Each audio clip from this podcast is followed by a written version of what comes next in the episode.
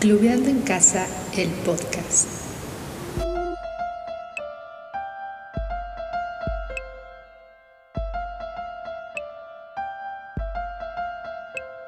Te invitamos a conocer nuestro trabajo en las redes sociales y en la página oficial de Clubes de Ciencia México.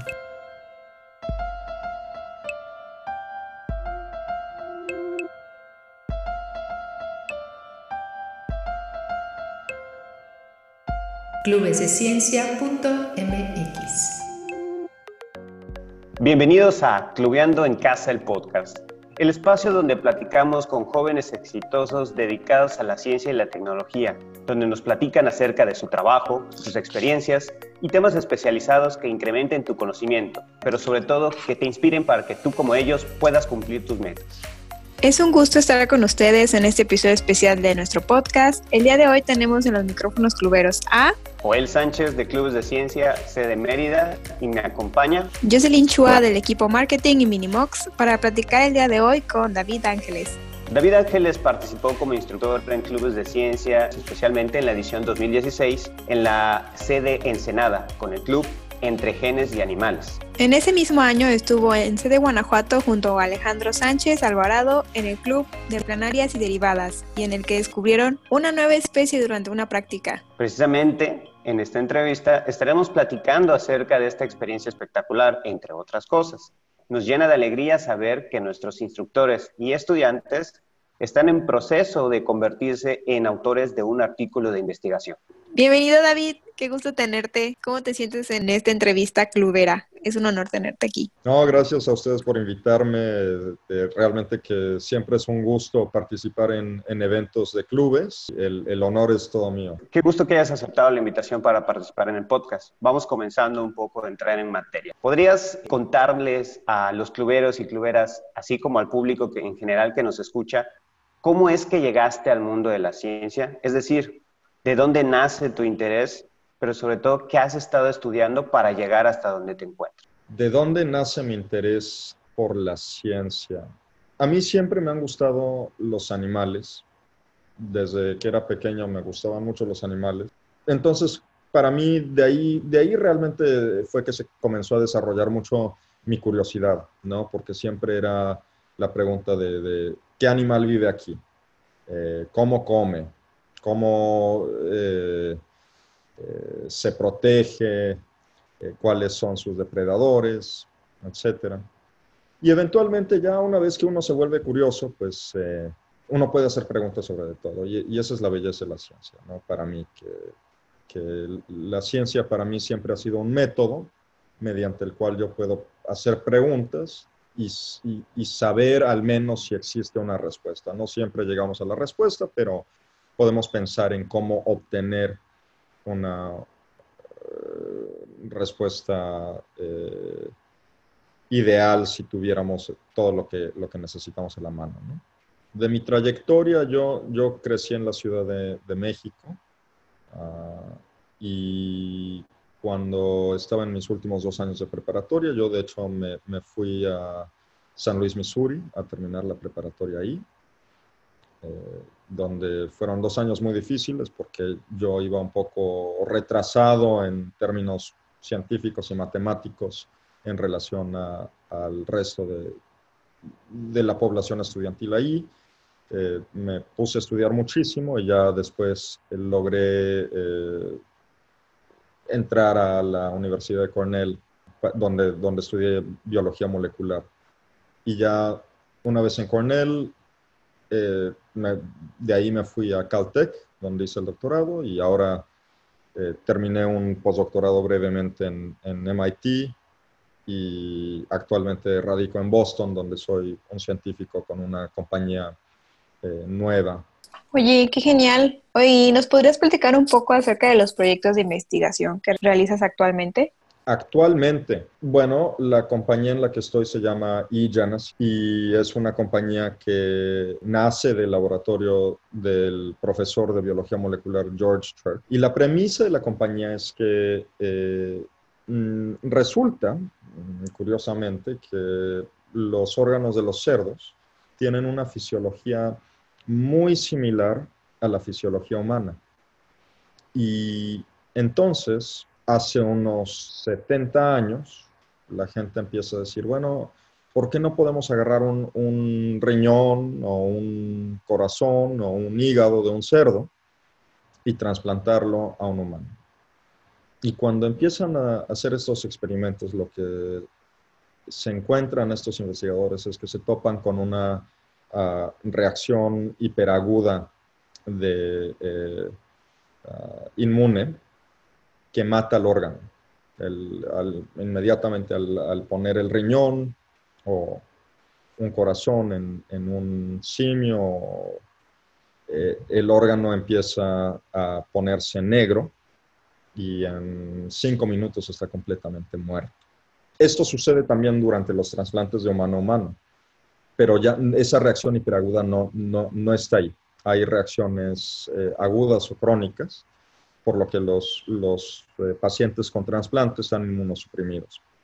Y la idea de Genesis es tratar de, de, humanizar entonces los órganos de estos cerdos mediante la modificación genética para quitar los antígenos que están generando estas reacciones eh, hiperagudas, agudas y crónicas, y permitir que, haya una nueva fuente de, órganos para, para aliviar el problema del trasplante, que es muy grande en Estados Unidos, porque aquí la única fuente de órganos, si uno eh, necesita uno, es ya sea un, donador eh, voluntario o alguien que pues lamentablemente ha fallecido eh, de alguna forma sin dañar el, órgano de interés.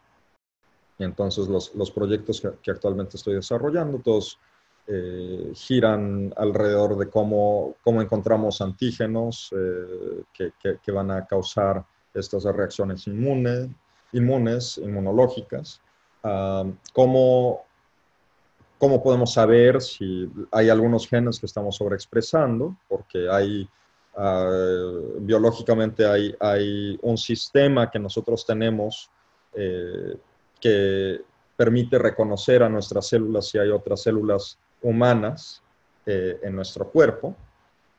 Por eso no, nosotros no tenemos eh, problemas autoinmunes, aunque hay personas que sí, y en esas personas este sistema no funciona bien.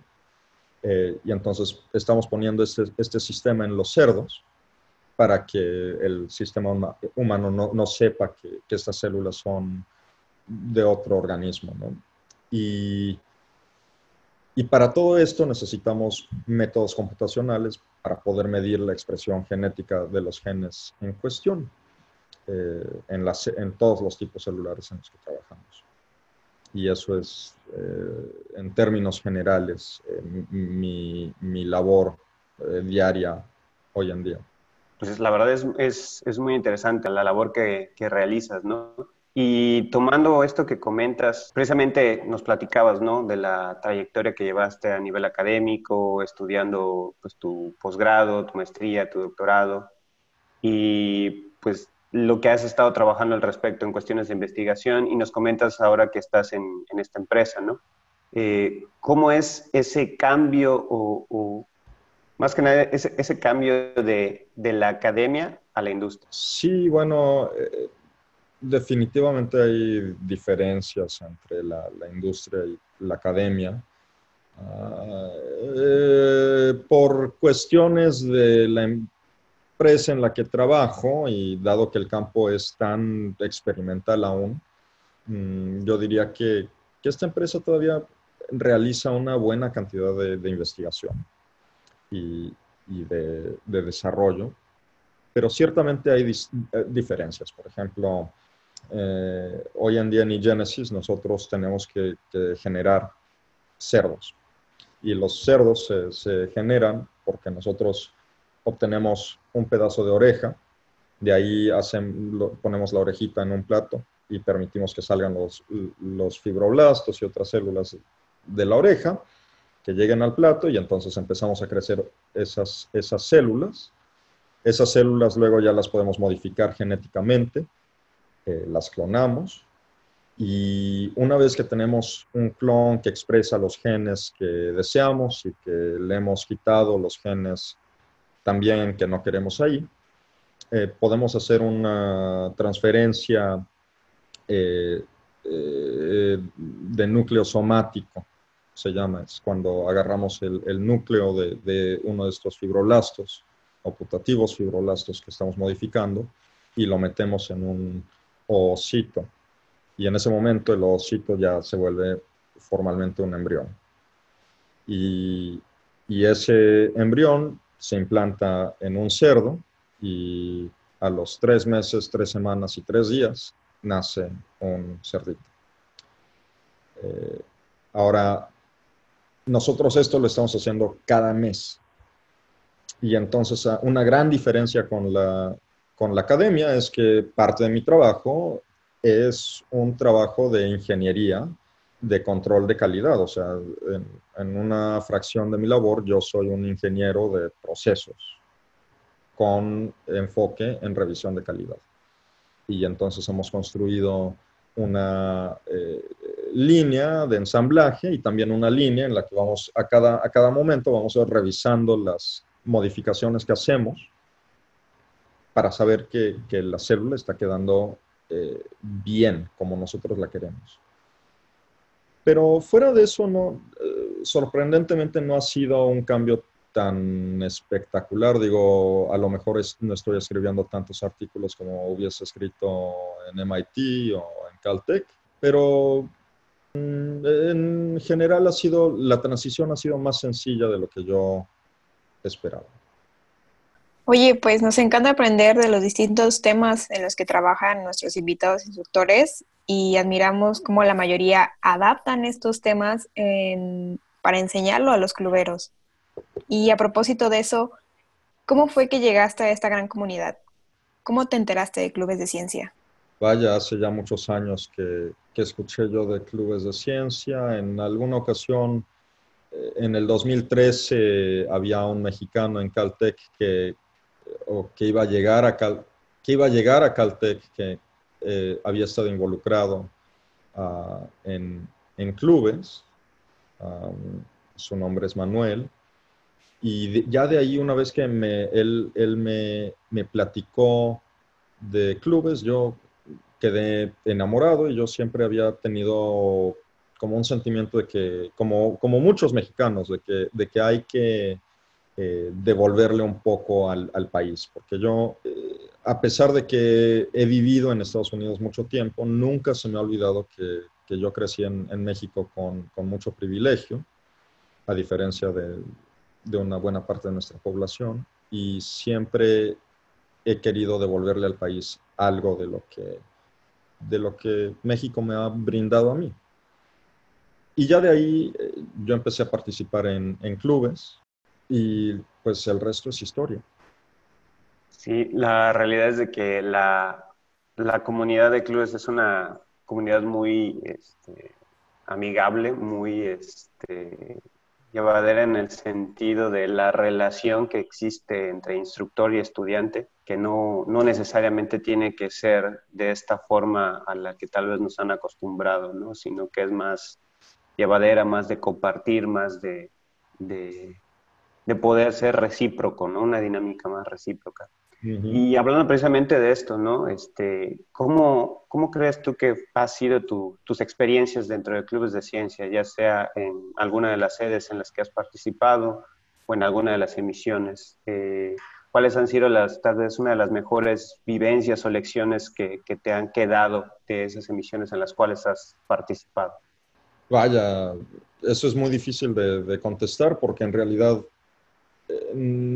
todas las, cada momento que yo pasé en clubes lo disfruté enormemente, son memorias que, que yo realmente son, son verdaderamente importantes para mí.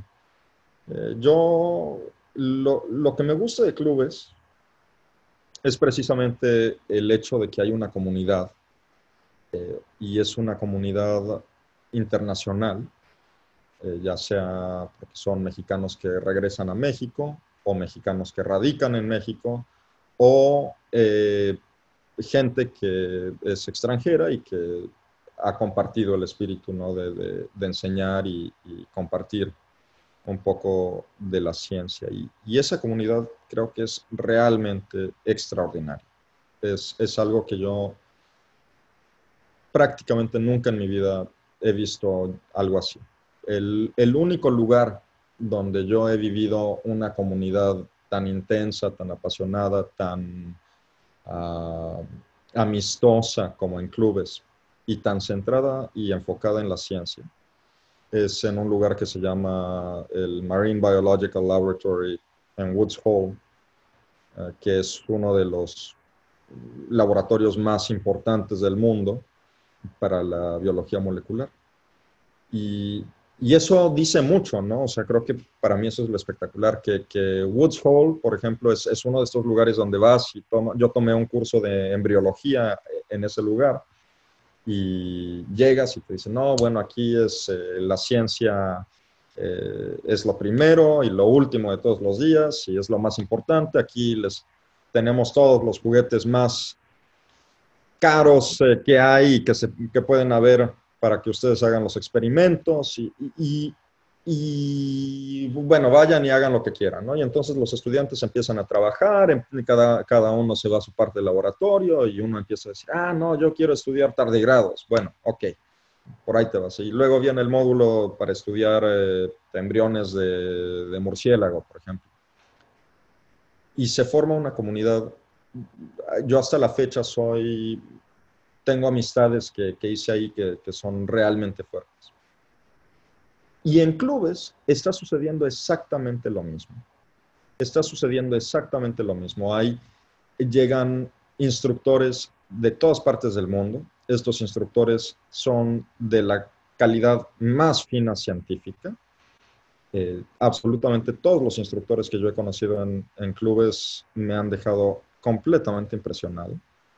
Y los estudiantes también vienen con una preparación muy fuerte y vienen con un deseo de aprender incomparable. Y cuando se mezclan esas dos cosas, bueno, vaya, van a suceder grandes cosas, ¿no? Porque, porque eso es lo que, lo que hace de la ciencia algo tan importante, porque la, la, la ciencia como te decía antes, para mí la ciencia es un método para, para hacer preguntas, un, un, método para ser curioso. Y para tú poder tener curiosidad, tú debes de tener eh, ansias de, de, aprender y se necesita también una, una comunidad abierta que fomente las preguntas. Y ese para mí, yo creo que ese es el secreto de clubes de ciencia. Bueno, estamos súper orgullosos de nuestros estudiantes e instructores por el interés de ambas partes durante los clubes. Y bueno, como mencionamos al inicio del episodio, durante uno de los clubes que impartiste descubrió una nueva especie de una planaria, la Girardia guanajuatensis, y nos encantaría que nos platicaras la historia. La historia detrás de Girardia guanajuatensis. guanajuatensis. Bueno, esa historia comienza formalmente, yo diría, en el 2011. ¿Por qué en el 2011? Porque en el 2011 yo conocí, yo, yo fui a una conferencia para estudiantes de licenciatura eh, en biología, que se llama ABERCAMS, por sus siglas en inglés, ya no recuerdo exactamente eh, el acrónimo. Eh, y en esa conferencia yo conocí un biólogo que se llama Alejandro Sánchez Alvarado. Y Alejandro es un investigador de origen venezolano, con una historia similar a la mía, se fue a estudiar eh, la licenciatura en Estados Unidos eh, desde joven.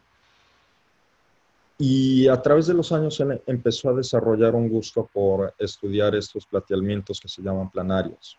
Eh, y estos animalitos son curiosos porque son, se regeneran con gran, con gran facilidad. Lo conocí ahí en el 2011 y después, un año después, me lo volví a topar en otra conferencia y me reconoció. Y en el 2013 me invitaron a, a Woods Hole y lo conocí ahí otra vez. Y en el 2014 me lo volví a topar en una, en una conferencia más y ya para el 2014 él y yo ya nos conocíamos un poco más ya me reconocía cada vez. Alejandro tiene una memoria espectacular, eh, entonces no se le olvida nada. Y en el 2015, en este lugar eh, que les estaba platicando, el Marine Biological Laboratory en Woods Hole, yo fui a estudiar embriología 10 semanas. ¿Y quién sería el instructor del curso de embriología en, Woods Hole sino Alejandro? Y entonces estaba yo ahí hablando con Alejandro y, haciendo experimentos eh, todo el día y, de repente empecé a pensar, vaya, o sea, eh, algunos de estos experimentos se podrían hacer en México sin problema. Y luego pensé, y yo conozco un grupo de gente que les gustaría hacer muchos estos experimentos. Y luego también volví a pensar y dije, yo creo que Alejandro le daría mucho gusto venir a México y, hacer estos experimentos con, estudiantes mexicanos. Y entonces fui y le pregunté si, si a él le apetecería eh, dar un curso de clubes de ciencia conmigo. Y él me dijo, ah, chico, por supuesto que sí, me encantaría. Y ya entonces escribimos la propuesta. Eh, eh, la idea del club es que íbamos a hacer una comparación y un contraste entre el organismo que yo estudié en el doctorado, que se llama Cenorhabditis elegans, que es un, un nemátodo, ah, o nematodo más bien, eh, es la pronunciación correcta en español. Eh, y este gusano tiene exactamente 959 células somáticas y no tiene ninguna capacidad de regenerar ni una de esas células. Si, una se le muere, ya tiene 958. Tiene un linaje estereotípico y por eso se ha vuelto un organismo eh, muy importante para el estudio del desarrollo.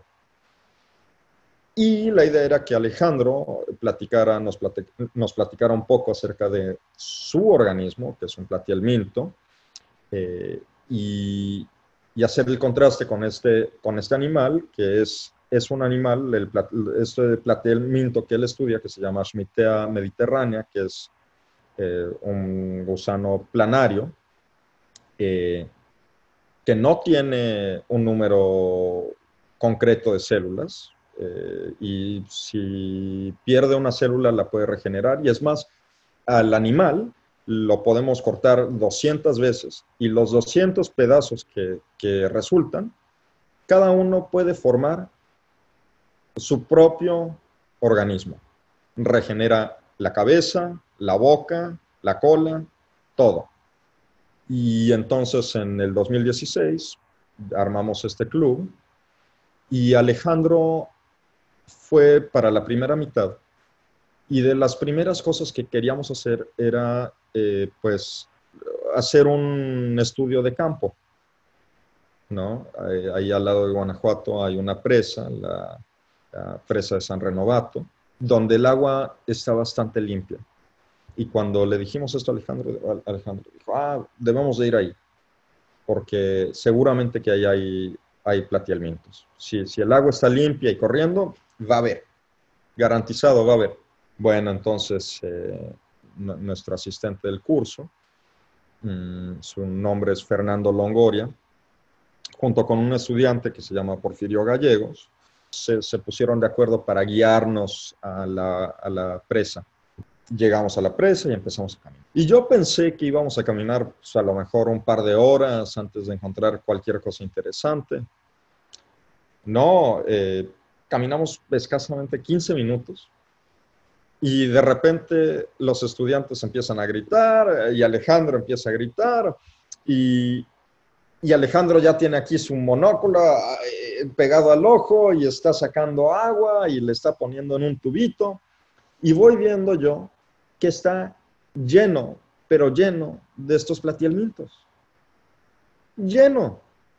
Y si no los hubiéramos estado buscando, jamás los habríamos visto. Pero una vez que viste, que, veías uno y tus ojos se aprenden a reconocerlo, de repente te das cuenta que están por todas partes, por todas partes. Y encontramos una colonia con unos yo no sé, dos mil animales y agarramos eh, algunos ahí. Y ya en ese momento dijimos, bueno, al laboratorio.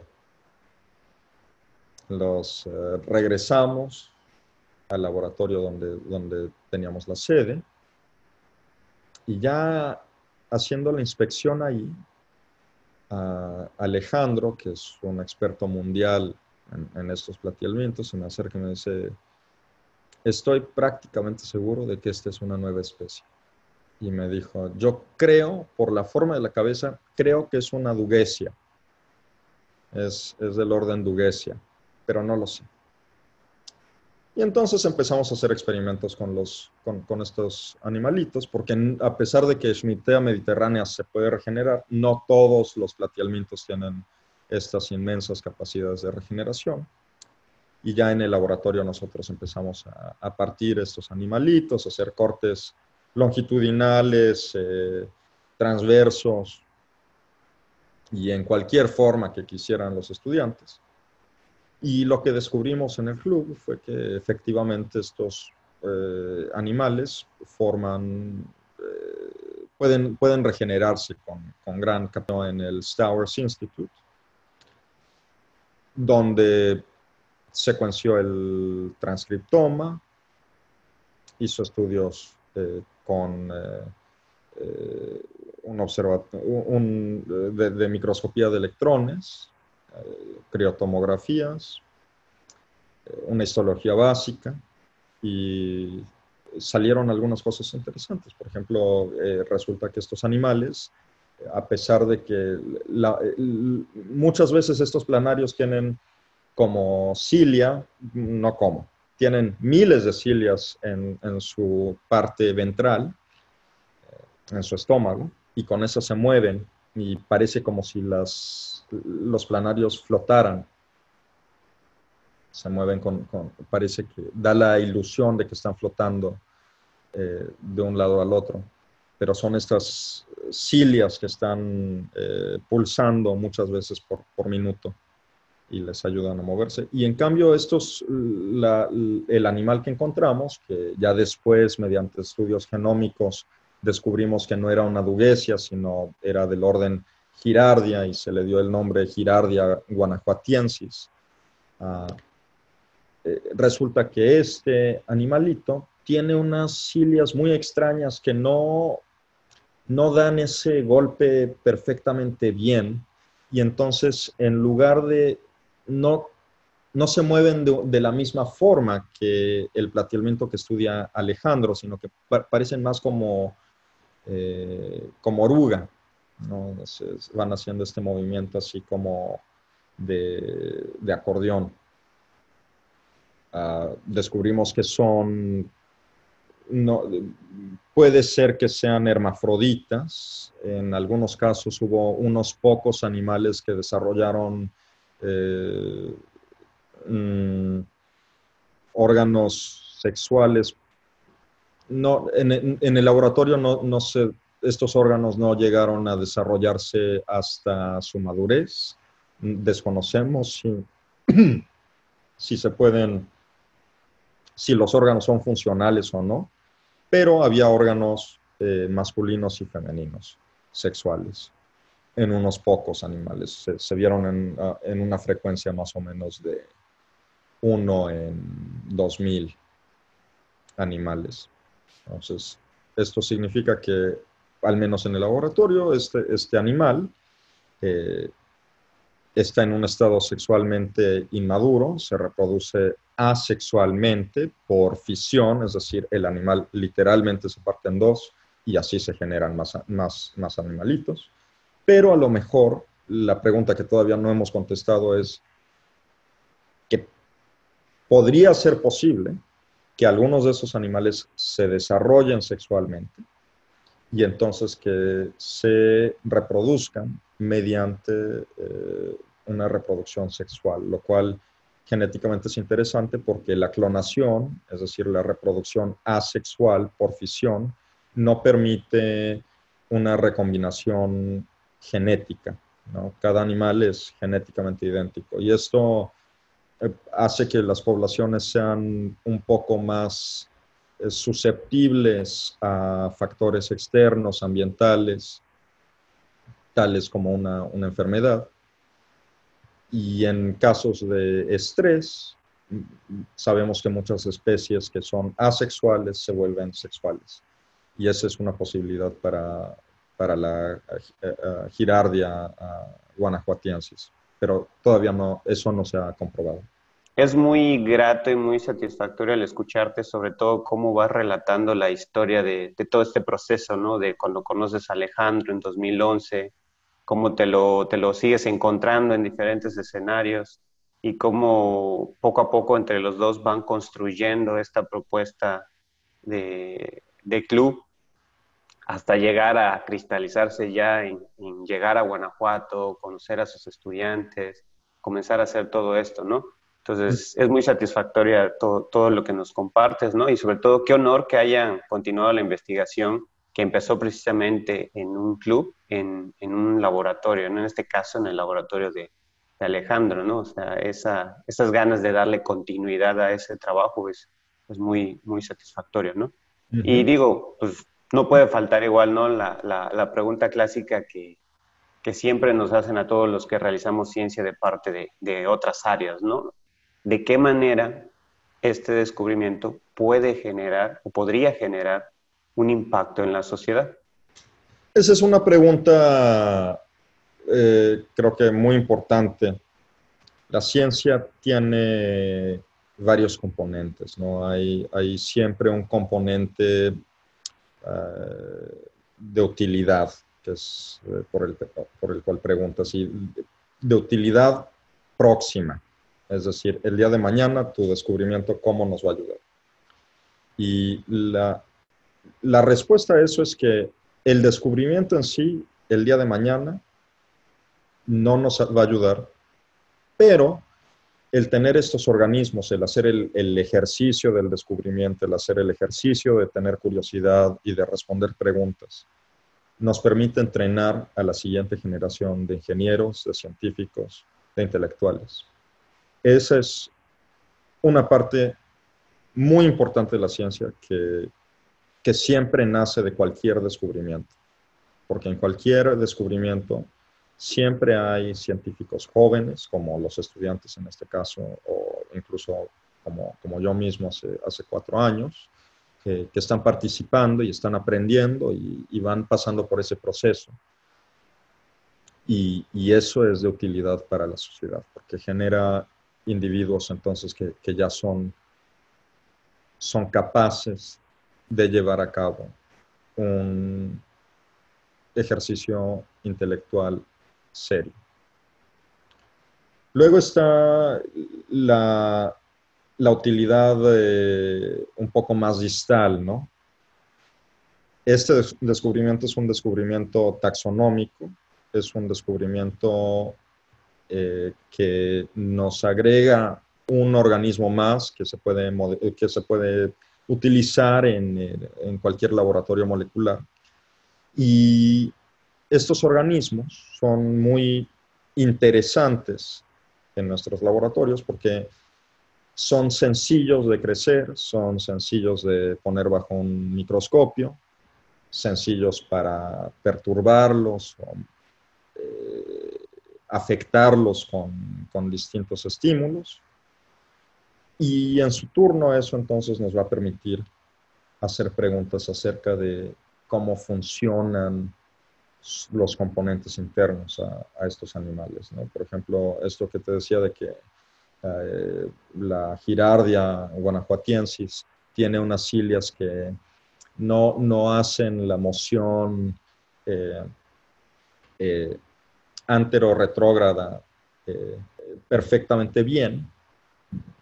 Eso es algo, de hecho, muy interesante porque hay enfermedades en humanos que se asocian con ciliopatías, es decir, con cilias que no, las cilias son estas, estos como tentáculos que tienen las células y que, que hacen este movimiento de arriba abajo, por ejemplo, en, con nuestros pulmones hay muchas cilias que están sacando el moco, ¿no? Es, son lo que nos permite eh, mantener limpias nuestras vías aéreas. Y cuando uno sufre de ciliopatías, esos procesos están afectados y nos podemos enfermar mucho. Para poder entender la enfermedad y a veces tratar de, identificar métodos o mecanismos con los cuales tratar eh, estas ciliopatías, nosotros necesitamos antes entender cómo se forma una cilia, cuáles son los componentes de una cilia y si quito un componente, qué fenotipo me da. Más allá de eso, podemos preguntar acerca de, bueno, qué tipo de células tienen cilias. ¿Una, neurona puede tener un proceso ciliar o, solamente son células epiteliales? ¿O, qué pasa si, si eres un, un cardiomiocito, un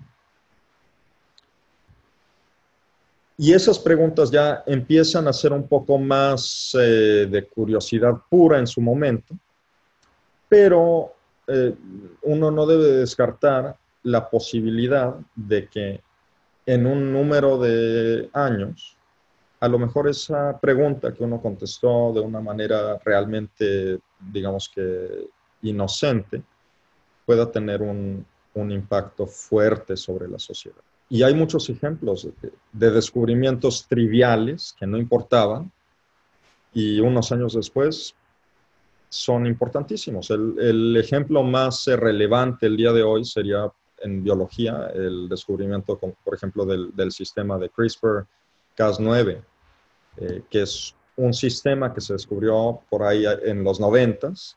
Eh, se descubrieron unas secuencias repetitivas en E. coli eh, que tenían homología, es decir, similitud con secuencias virales, pero de distintos virus, de, de, virus muy distintos, que no tienen nada que ver el uno con el otro. Secuencias así de unos 30 nucleótidos, pum, pum, pum, pum, pum, todos en el E. coli, en una secuencia repetitiva.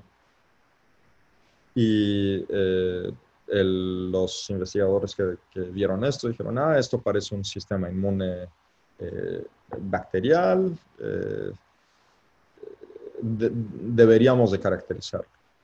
Eventualmente, eh, muchos años después, en una fábrica de yogurt, había unos, unos individuos que estaban buscando cómo controlar ciertos microbios, porque el yogur se hace mediante el crecimiento y la fermentación eh, bacterial, eh, y descubrieron que efectivamente este, estos, estas secuencias repetitivas están asociadas con un, una maquinaria eh, proteínica que es capaz de cortar ADN viral.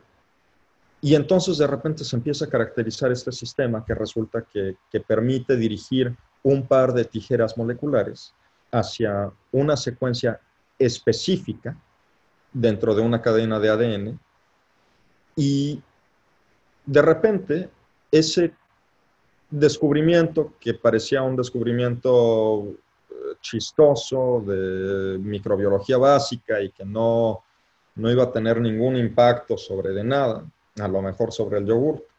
De repente, cuando lo ven los biólogos moleculares, eh, por ejemplo, alguien como Jennifer Doudna, Emmanuel Charpentier o, Feng Zhang, eh, ellos dicen, eh, bueno, pero es que, es que estas son las tijeras que necesitamos nosotros para modificar el ADN en eucariontes, animales e incluso humanos.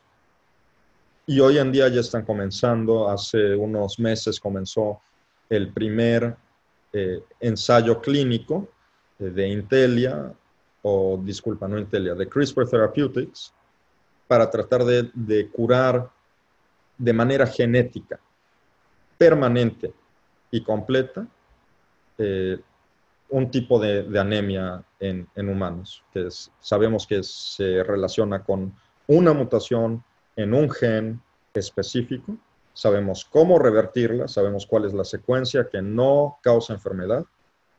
Y hoy en día se, están haciendo, se está haciendo el primer examen, el primer ensayo clínico en una persona, un individuo, para curar a esta, a, esta persona de, de, su anemia usando estas tijeras moleculares que se descubrieron en un contexto que uno jamás habría imaginado tenían ninguna relevancia con la, con la medicina humana. Oye, pues sí, estamos muy de acuerdo. Excelentes ejemplos del por qué es importante la ciencia básica, ¿no? Y bueno, también estamos súper contentos porque esta sería nuestra primera publicación científica en Clubes de Ciencia México. Esperamos que no sea la última y que tengamos más publicaciones generadas en nuestros cursos y por, y nuestros estudiantes con sus instructores. y ahora, David, ¿por qué no nos platicas un poco cómo se deben de sentir los chicos que fueron tus estudiantes en aquel entonces, algunos de preparatoria, con esta experiencia, ¿no? Como autores, coautores de un artículo.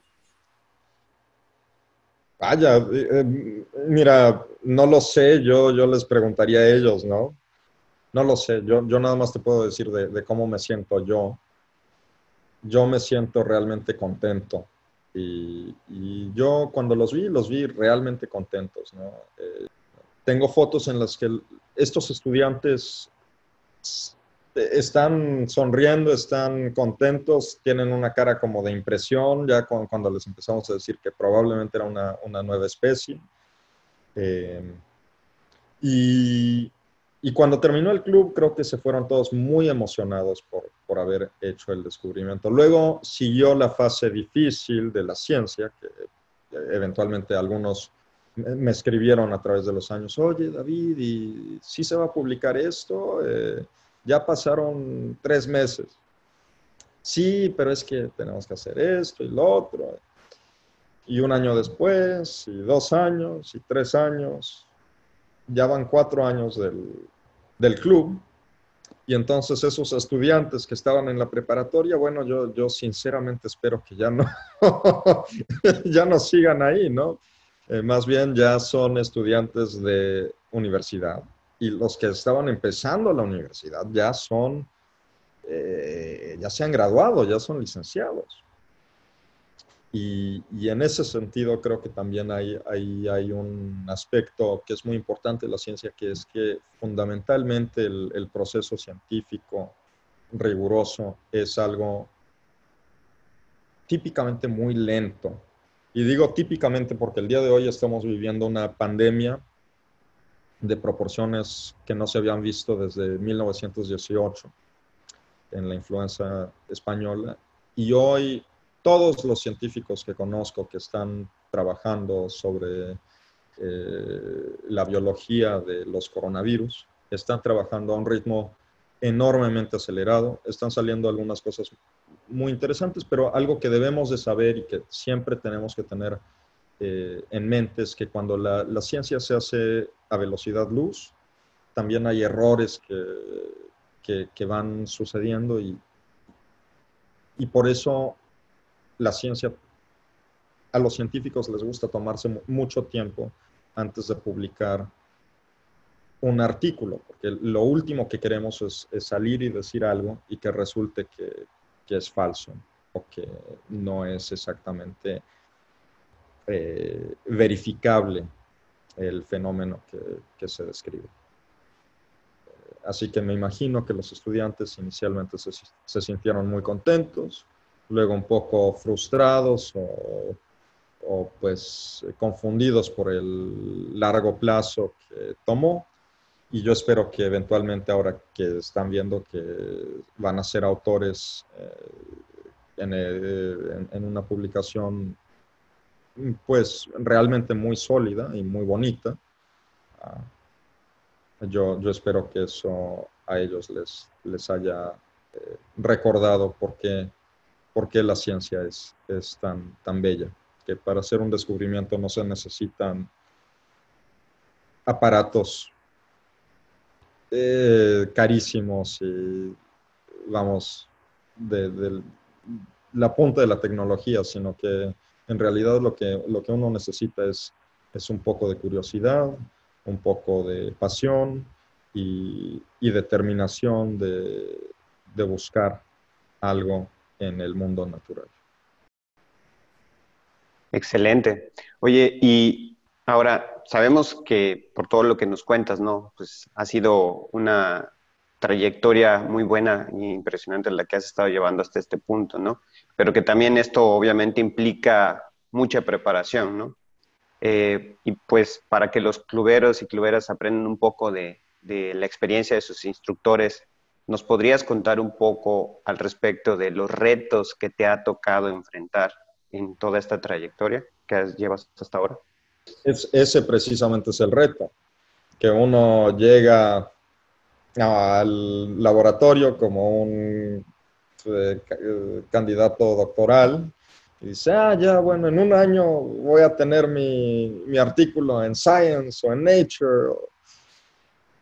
Y si hago ciencia todos los días y todas las noches, a lo mejor sale en seis meses.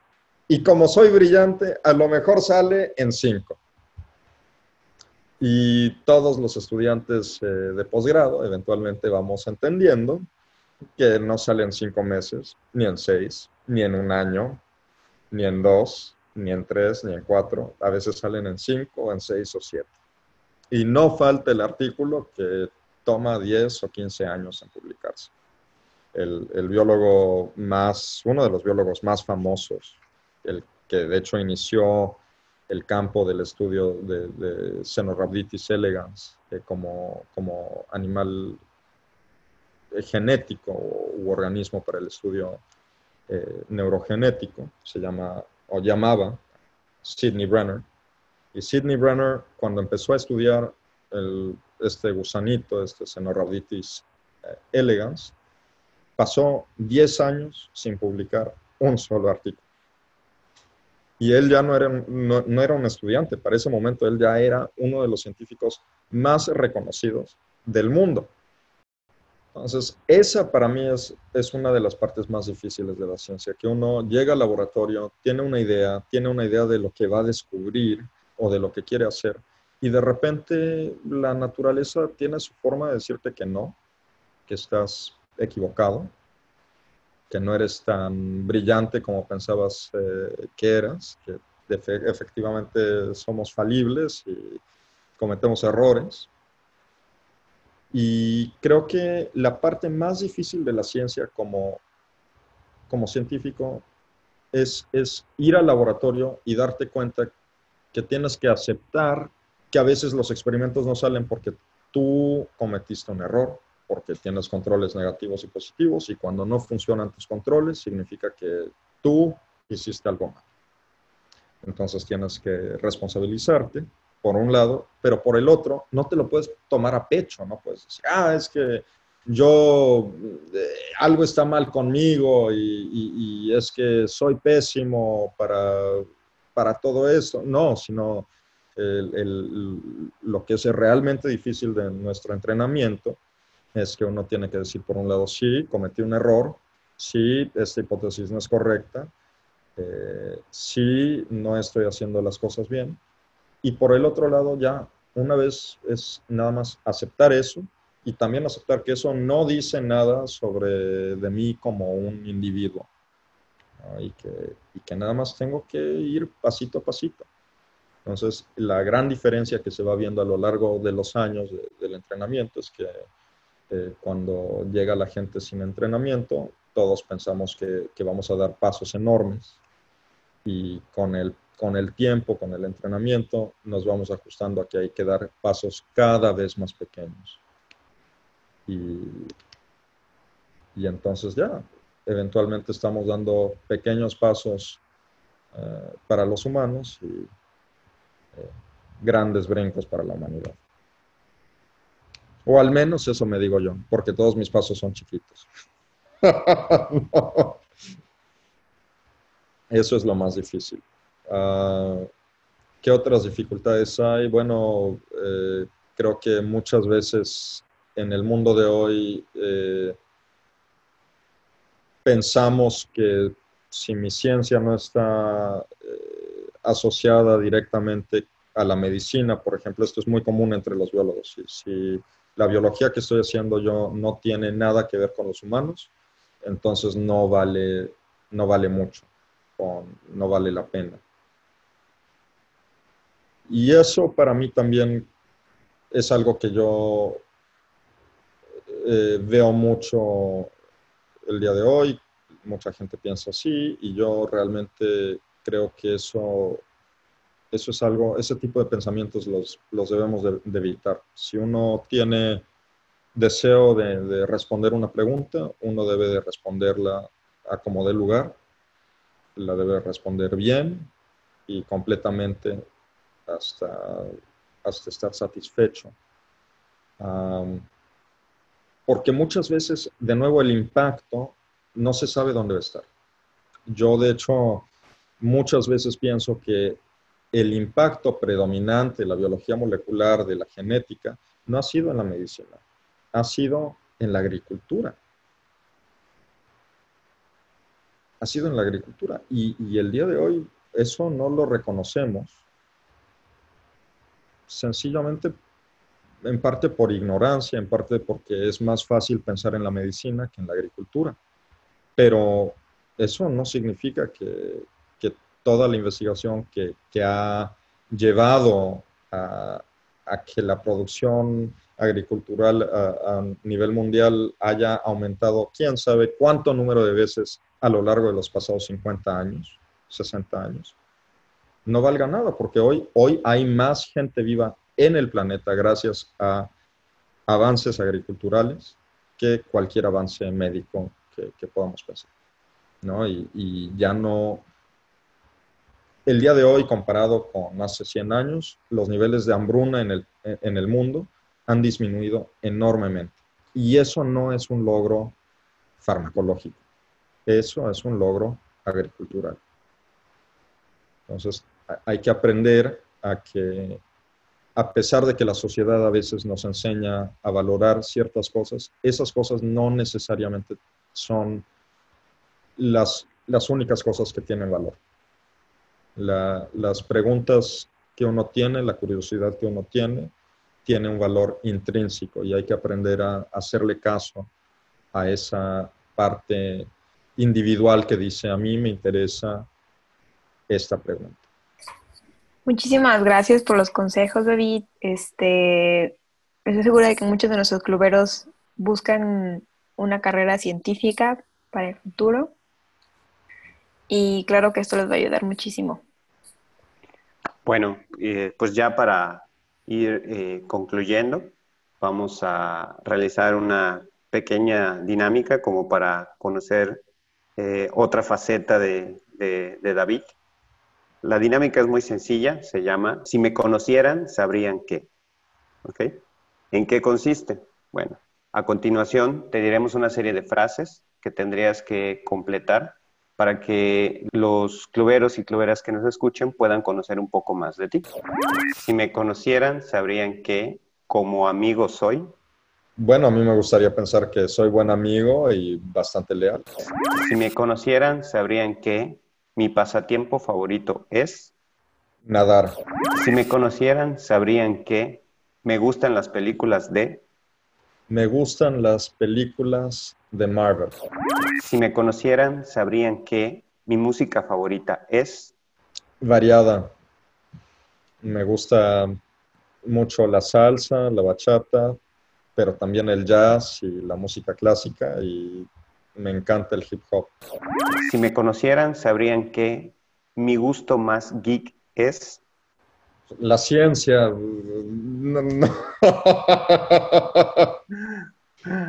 ok, ok. Si me conocieran, sabrían que mi lugar favorito en el mundo es... Seguramente Yosemite. Y por último, si me conocieran, sabrían que en 10 años me veo en... En 10 años me veo vacunado contra el COVID o el SARS-CoV-2, eh, sobreviviendo la pandemia actual y, y laborando en ciencias. Pues excelente, pues muchísimas gracias David, o sea, gracias por tu tiempo, gracias por por tus consejos, por y nuevamente agradecerte igual este, tu participación en, en, esta entrevista. Yo sé, no sé si gustas comentar algo más. No, pues muchas gracias David, nos encantó la entrevista, todas las historias, las anécdotas súper interesantes, cómo ha llegado Clubes de Ciencia en estos, bueno, ya seis años, a pesar de la pandemia, y esperamos escuchar de ti muy pronto. No, gracias. Eh Jose y, Joel por, por invitarme. Realmente que disfruté enormemente estar con ustedes el día de hoy aquí y pues hay que seguir clubeando. Si te gusta lo que hacemos en Clubes de Ciencia y quieres colaborar, puedes apoyarnos donando. Cualquier ayuda cuenta. Entra a clubesdeciencia.mx y apoya a las mentes del futuro.